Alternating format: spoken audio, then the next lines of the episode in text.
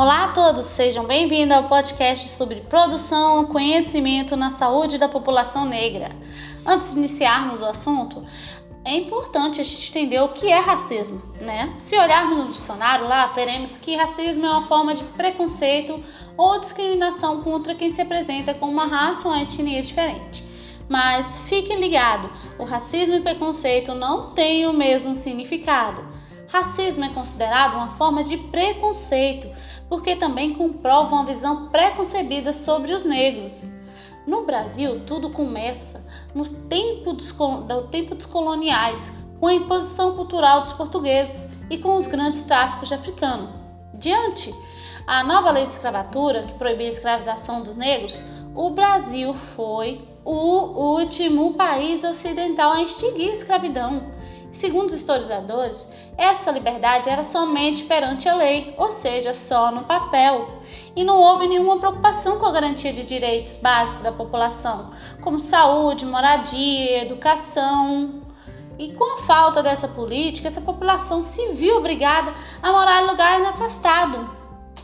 O que, de acordo com os pesquisadores, surgiu uma imagem dos negros na sociedade como de inferiores. Mas em 1986 foi aprovada a lei que colocava como crime qualquer ação motivada por questão racial, seja por meio de palavra, seja proibição de entrada em espaços públicos ou privados, a recusa de oferta de emprego, e quem cometia esse crime tinha penalidade de até três anos de prisão.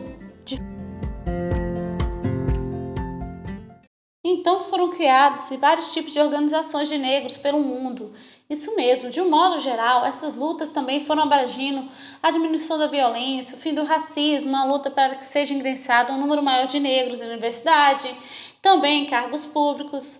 E nas últimas décadas a gente pôde ver, a perceber que também passaram a incluir em suas lutas questões ligadas à tolerância religiosa, feminismo e o direito do LGBT para a população negra. Por isso que a luta das mulheres negras se deu com um movimento a parte da luta feminista. Elas entenderam que as reivindicações não eram voltadas à interseção das relações de gênero, raça e classe.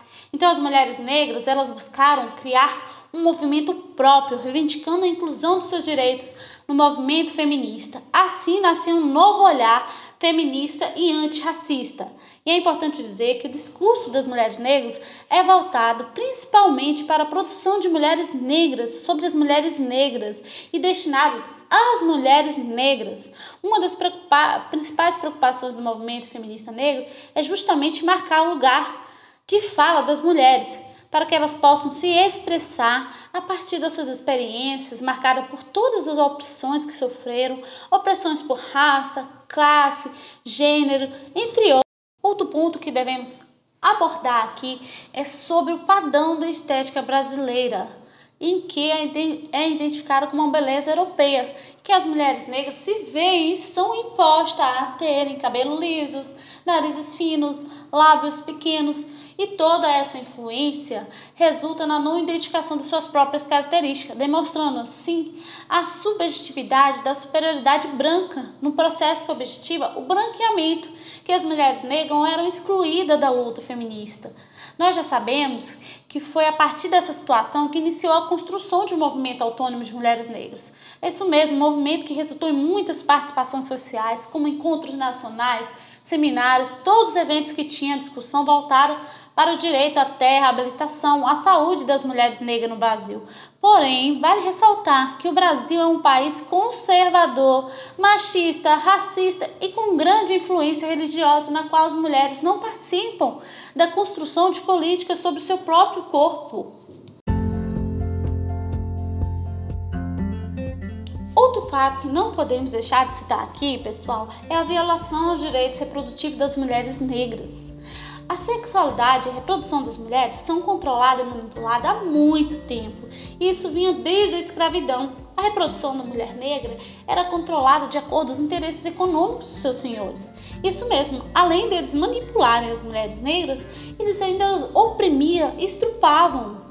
Mas a passagem do regime escravagista para a liberdade, representou uma mudança em que se refere ao corpo da mulher negra. Porém, a inferioridade racial, combinado com a inferioridade de gênero, socialmente impostas, continuaram mesmo com a liberdade.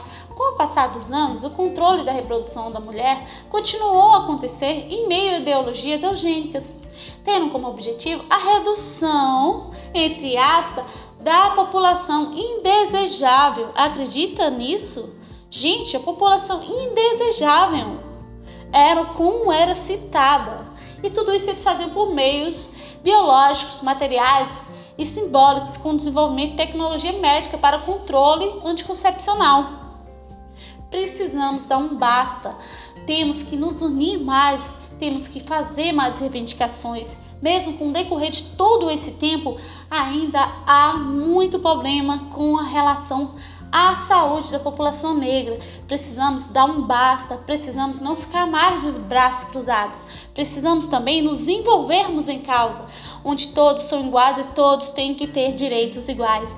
A saúde tem que ser igual para todos. E é esse pensamento que eu deixo para você e finalizo agora o nosso podcast sobre produção e conhecimento da saúde da população negra. Fiquem em casa, se cuidem e pensem e comecem a agir de forma diferente.